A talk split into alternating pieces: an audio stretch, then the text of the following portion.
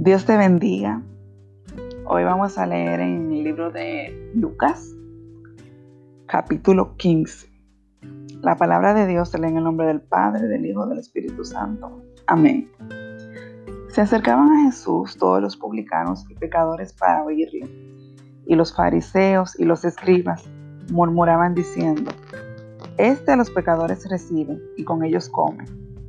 Entonces él les refirió esta parábola diciendo, ¿Qué hombre de vosotros teniendo cien ovejas, si pierde una de ellas, no deja las noventa y nueve en el desierto? Y va tras la que se perdió hasta encontrarla. Y cuando la encuentra, la pone sobre sus hombros gozoso.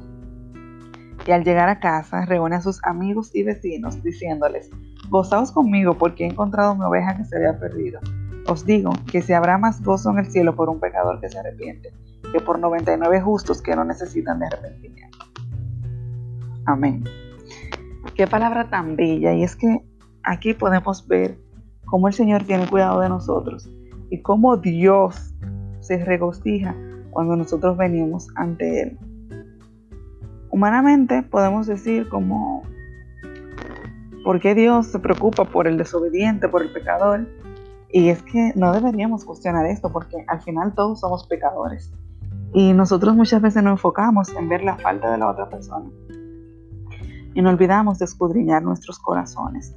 Pero cuando nos escudriñamos podemos ver que hemos tenido falta delante del Señor. O sea que al final todos somos esa oveja que se va del redil.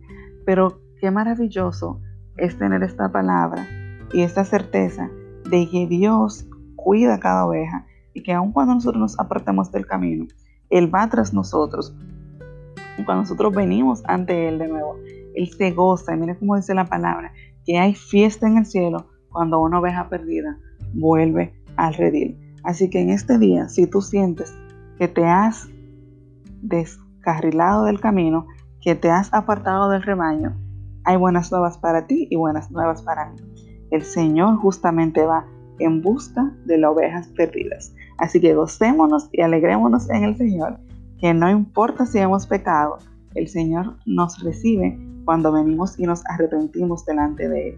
Y se arma esa fiesta en los cielos porque hemos vuelto ante la presencia del Señor.